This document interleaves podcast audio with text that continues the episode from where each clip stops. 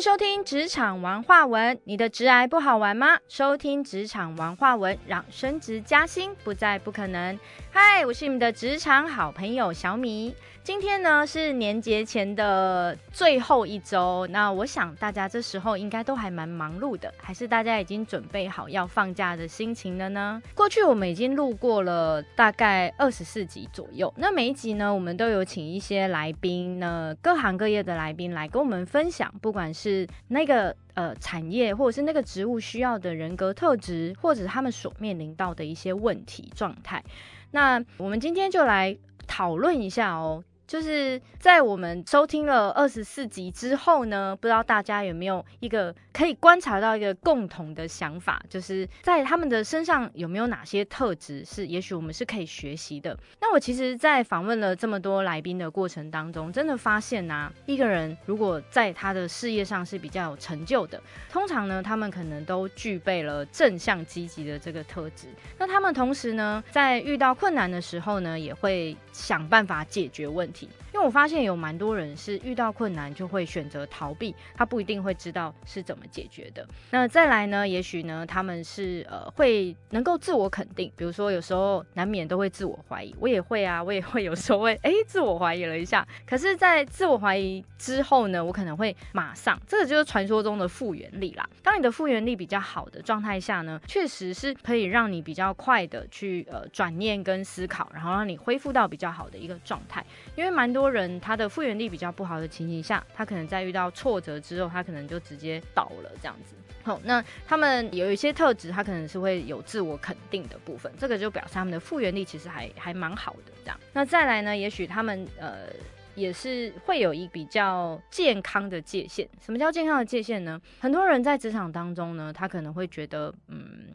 会有一种状态是一直被人家，我不能说踩线啦，或者被人家欺负，被人家欺负好像有点太那，但可能就是会一直被人家踩线，然后被人家予取予求。这很多人说我也不愿意啊，可是我就是没有办法拒绝他。这个是我在做很多个案的时候，我发现他们个案身上蛮常会出现的一个状态，这样子。好，那其实归纳下来啊，当然这些正向特质绝对在职场上一定都是比较有利的。不过，从事了就是不管是法律的工作啊，或者是人力资源的工作啊，职业规划的工作，然后一直到了进到身心领域的这个工作，我真的发现了一件事哦，在心理层面上面，我相信是大家比较难去觉察到自己的状态的。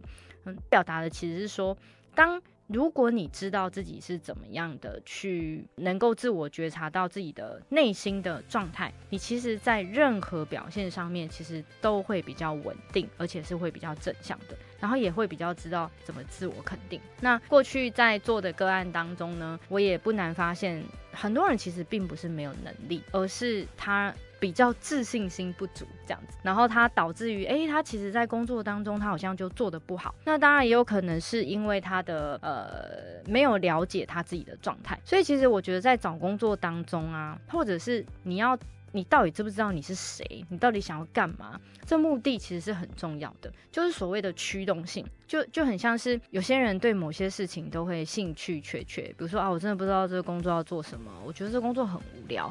可是到底是真的这个工作很无聊，还是你其实并没有去探究你本身的一个状态？好，比如说像有一些个案啊，他就会跟我说，我好想要转职哦，可是我现在的工作我真的不喜欢。那另外一个工作呢，我很想做，但是我可能得不到这样子的机会。可是这时候我们其实应该去想一下，那会不会其实是你得不到那个工作机会，是你并没有呃去了解你到底适不适合这个工作？那在这种情形下呢，我会觉得。嗯，如果你没有去了解你自己，你可能会发生一连串的连锁效应。比如说，当你不了解自己的时候啊，你可能就会找错工作。那找错工作的意思是什么？可能进去之后，你就会觉得这个工作好像不太适合自己。这我想应该是蛮多人会面临到的问题。就可能做了一下这个工作，真的觉得哇，好痛苦哦。那你在工作当中，如果觉得自己是一种比较痛苦或不自在的状态，也许你要开始认识你自己了。到底为什么你会觉得在这个工作当中是是辛苦的？正常来说啊，如果你真的很喜欢这个工作啊，你应该是会保有热情的。这个就很像是你很喜欢呃打电动，那你一定会想尽各种办法去打电动，一定会利用零碎的时间去打电动，各种。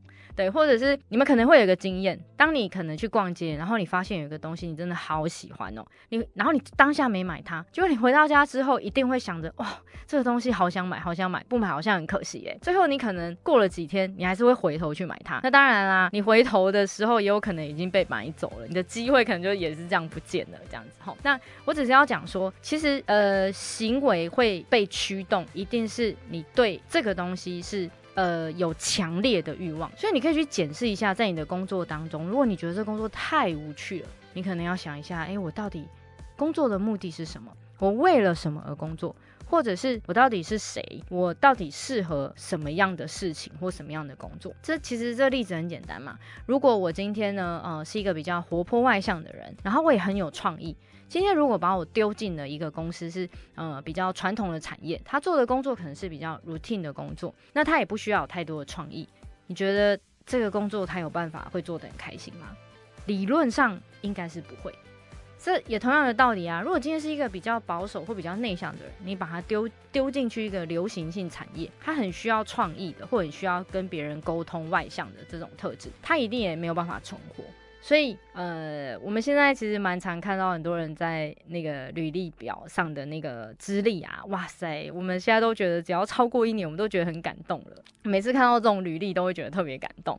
那当然，我觉得如果是年轻人，他在三十岁以前，呃，在寻找自己的方向。那可以尝试，我觉得是很正常的。可是，也许三十岁过后，你真的要去思考一下，你为什么会一直这样换工作？到底是你不够了解你自己，所以每次找的工作都是呃不太适合自己的，还是其实这些你你压根就觉得工作对你来说是没有意义的？这个我觉得是你要自己好好的去思考一下的问题。好，那呃，我今天想要跟大家分享的是说，在职场当中，除了那些需要被学习的技能啊。态度当然是很重要的一环嘛。我常问那个每次去演讲的时候，我常常问说：你们觉得态度比较重要，还是专业比较重要？台下大概百分之九十的人会回答我是态度比较重要。我相信大家都觉得态度比较重要。那当然了，有些职务是专业特呃需要有专业的，那当然另当别论，因为本身。就是需要专业嘛，可是你有没有想过，今天如果是两个同样都有专业的人在比较的时候，比的其实最后会胜出的还是所谓的态度，因为专业大家都差不多，那当然就是所谓的态度的部分。很多人呢，在态度的这件事情上，他并不知道原来态度是呃在职场上一个很重要的关键，他就会觉得啊，我就是这样啊。好，可是如果是一直用这种心态去面对你的工作，第一个你当然就不会有热情嘛。我觉得它是环环相扣的啦。从一开始我讲的，你不知道你自己是谁，你也不知道你这要干嘛，因为你甚至于不知道你工作的目的是什么。那你当然做了一份工作之后，就会觉得哇，这个工作做的好痛苦哦。好，这时候你可能就会开始产生了抱怨或负面的情绪。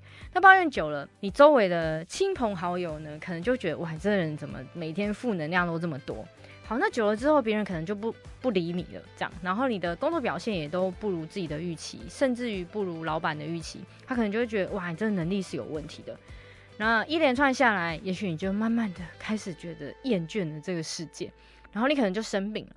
那你生病了之后呢，你有可能呃，就会影响到你周围的人，甚至于工作。我们就曾经在职场上看过很多，呃，因为心理。呃，负担比较大一点，然后他没办法承受，所以呢，他就生病了。生病了之后，他在进入职场里面，他就一直起起伏伏，就一直没有办法表现得很好，这样子。好，那原因是因为他情绪上比较没有办法控制跟稳定。那当然也不能怪他，因为他生病了嘛。所以我通常都会建议。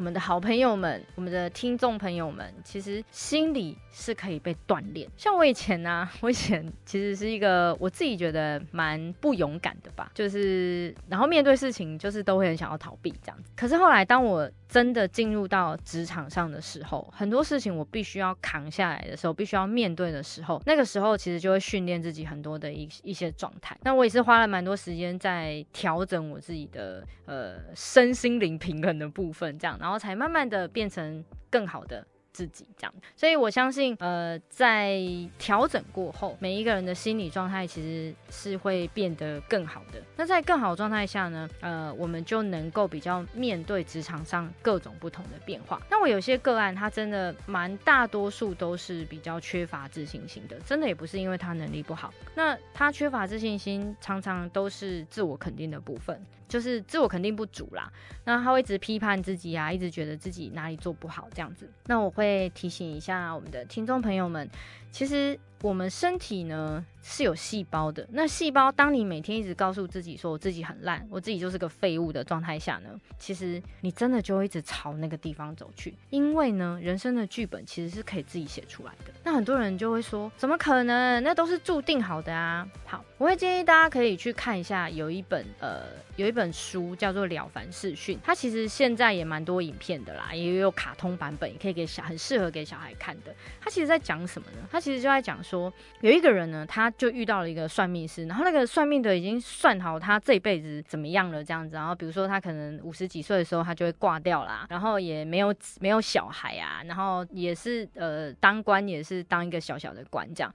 可是有一天呢，他就觉得很无聊，因为命都被算好了，然后好像真的都一直朝着那个方向走。有一天呢，他就到了一个佛寺里面，他就去打坐。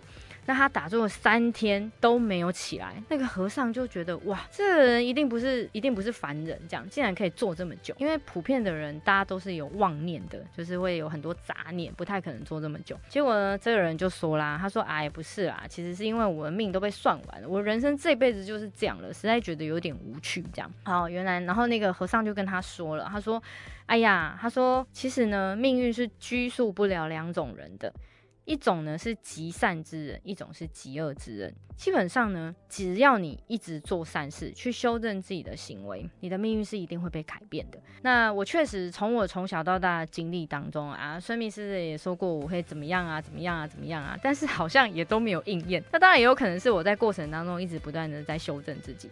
所以我一直很相信命运，呃，是就是如果你自己是有觉察到一些你的行为或你的呃思考方式是有一些状况的，那么去调整之后，确实你的命运走向会不太一样。那我自己在教身心灵的过程当中，也会跟我的学生讲啊，我说命运是会改变的，它取决于你怎么看待这件事情。好，那那我也蛮常验证给他们看的，真的只要一个想法变了，哇，后面的走向结局真的就不太一样。所以，我们真的要要相信，我们的人生是可以自己去改写的。那当然啦，如果你想要一个呃很适合自己的工作，我们是真的要去面对自己内在的一个状态。很多人真的都不知道说，哦，原来我其实不太认识自己。可是很多人会说，啊，我就没有想过这些问题。其实你也不是不认识自己，是你压根就没有认真的好好的坐下来，去真正的思考你到底是谁，你到底需要什么。那这样你的人生当然就不会朝着你想要的方向走。当然，我们每个人都会许愿嘛，说啊，我想要有呃很好的工作。那这个好的工作，你也要去定一下什么叫做好工作，因为每个人对于好工作是不一样的。好，我常常问这个问题的时候，很多人都会说，好工作其实就是呃，可能有人是觉得有很好的老板跟同事，那有些人觉得是给我钱很多或福利很好，那有些人是有让我有发挥的舞台，真的是每个人定义不同。所以当你呃在找工作的时候，或者是在你的你已经在职场当中的时候，你可以去问问一下自己，到底好工作对我的定义是什么？那我们就可以从这个设定当中，好，慢慢的去厘清。好，这就这就跟那个你找另外一半一样嘛。你呃理想中的另外一半是什么？你可以把那个条件写下来，就很像我们那个去那个城隍庙拜月老的时候，不是大家都会准备一张纸，然后列出了那个伴侣的条件吗？这样其实是一样的。你在工作也是，你就我们我们常常都开玩笑说，其实。那个找工作就很像在找另外一半一样。那一开始我们都有所谓试用期，其实就是互相在观察嘛。那所以你也许可以先把你自己期待的工作的内容，或者是你想要的一些呃，不管是环境啦，或者是呃你想要的条件，都把它列出来。列出来之后呢，你真的会发现哦，当你真的很明确具体的知道自己想要什么工作之后，那些工作会开始慢慢的出现。它真的就会开始慢慢的出现，所以也许大家可以有空的时候，哎，趁着过年期间，有时候真的没事干的时候，好好除了好好休息之外，我们可以来思考一下，新的一年到底我在工作当中是希望能够怎么样的呢？或者是，哎，我到底有没有认识我自己？我想要什么样的一个工作？我觉得在心理层面上面是很重要的，因为心理层面会。带给我们呃更多。如果你的心理是比较强健的，然后心理面积是比较大的，你真的不管在面对任何的困境的时候，其实你都是知道会怎么去解决的。我当然也觉得这跟人格特质有一些关系啦。但是呃，不管怎么样，我只能说，当你有一个很良好的。健全的心理素质的时候，我相信你在面对任何事情的时候，都是能够关关难过关关过的。好，那呃，最后呢，我想要再跟大家补充一下，就是说我们在职场上呢，有一些个案呢，也都会跟我说，老师，我的人际关系不好。那人际关系确实在职场当中也是一个很重要的一个环节，很多人都会告诉我说，我真的不知道怎么表达。那我的个案当中也蛮常出现的，是因为不知道怎么表达，所以在职场上里面就一直吃了很多的闷亏。好，这个也就是我刚刚说的，有没有健康的界限？这个是呃界限是必须要自己去学习的啦。那有些人是透过一些事件去学习，那有些人是看见别人的案例，然后自己去学习这样子。好，我觉得每个人都可以去呃学习，在不被侵犯的情形下，然后很舒服、很自在的去做自己。其实，嗯，为什么我最后会呃进到身心灵的领域？某种程度是包括我在呃解决法律问题，或解决人力资源的问题，或者是在解决职癌规划的问题的时候，那个对我来说都只是在帮别人解决问题。可是我真的发现我没有办法帮他们解决他们内心的问题。那因为他们心里会过不去嘛，不是有一句话说那个事情是会过去的，但心里是过不去的，所以我才会慢慢的走到身心灵，然后希望可以透过诶去了解一些心理层面的部分，然后有去学习一些心理的。呃，课程这样子，然后去帮助周围的人，不是只有单纯的帮他们解决事件的本身，而是从心里面去帮他们去恢复。呃，比如说没有自信心的人，就帮他们恢复自信心，或者是嗯，觉得自己沟通上不好的人，就去帮他们恢复沟通。每一个人并不是天生下来就一定不好或怎么样，每个人都有自己的优势天赋。那我们要怎么找出优势天赋？这个其实都是每个人的人生课题。一旦你找到了之后，你好好的去发挥你的优势，你是就是就它就会很像是哎别人的起跑线，其实你已经到了终点线。如果你好好使用你的天赋的话，你都已经到终点了，别人可能才在起点而已，那你就会做的比较顺风顺水。这个本来就是这样啊，不信你可以回想一下，你在做喜欢的事情的时候，是不是？哇，都会很开心，然后甚至于都可以废寝忘食这样。但自己在做不喜欢的事情的时候，就会哦推三阻四，然后想要去逃避，这就是所谓的驱动性嘛。所以每一件事情呢的背后，你要去了解你自己的驱动性是什么。比如说像前阵子啊，我有个朋友的小孩啊，他就我朋友就跟我说，哎呀，我女儿啊，就是房间就是一直很乱啊，然后每次叫她整理，她都不想整理啊。那这孩子呢，其实。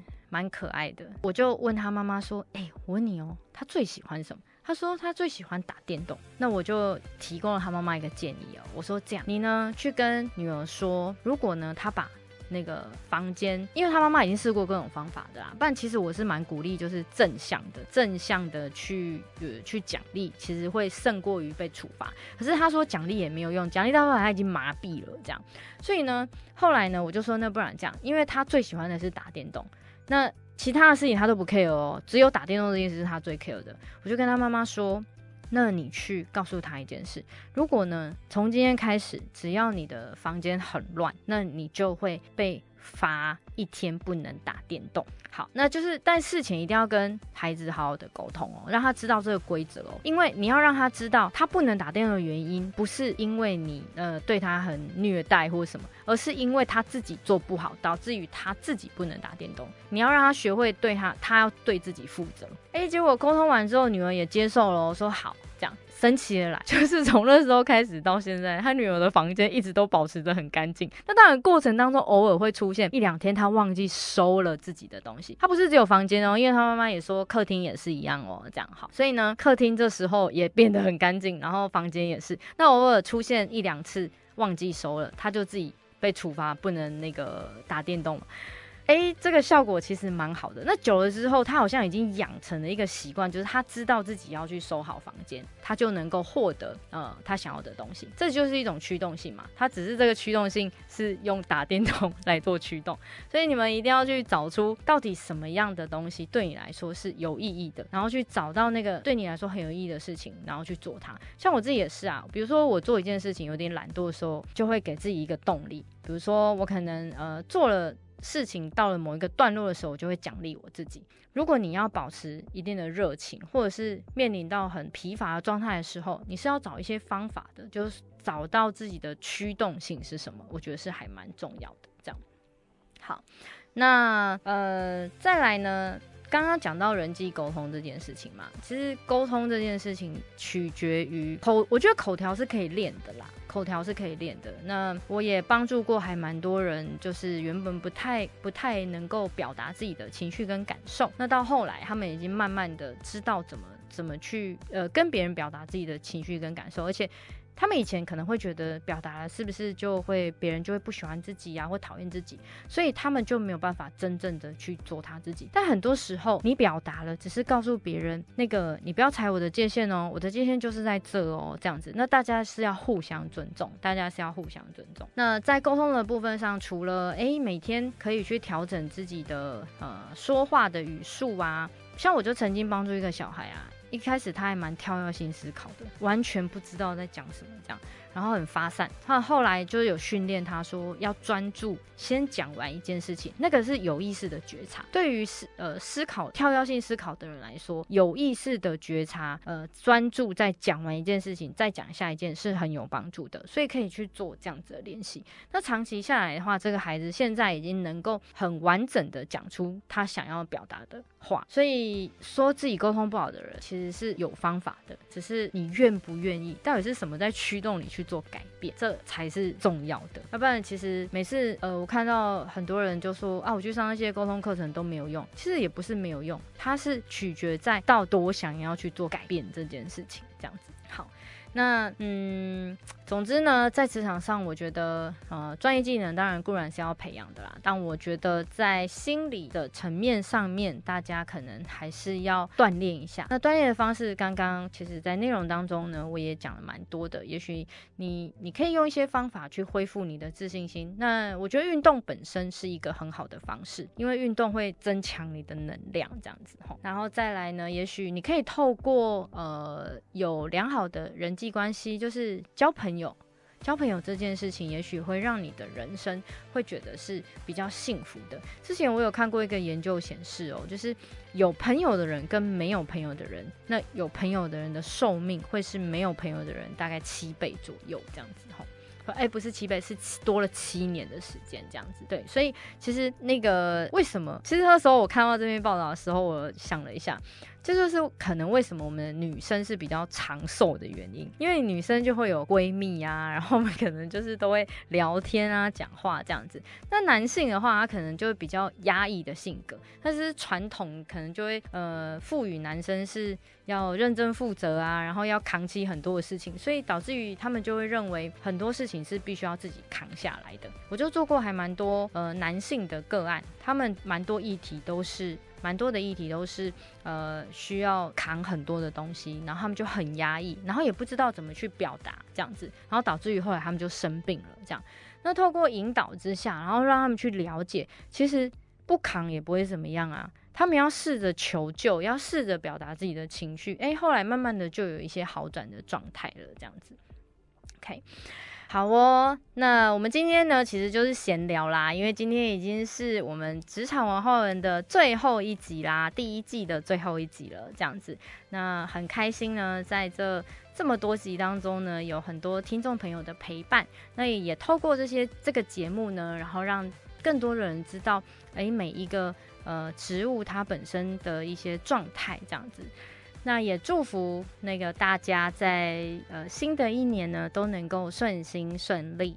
最后呢，我想要提醒我们的职场小伙伴们，呃，其实人生是可以自己创造的，只要你相信自己能创造，你一定能创造出来。所以呢，好好的改写自己的人生剧本吧。如果你对着自己的剧本不满意的话，真的好好的静下心来思考一下，你要什么样的剧本，好好的去创造它。我相信你的人生一定会越来越美好的。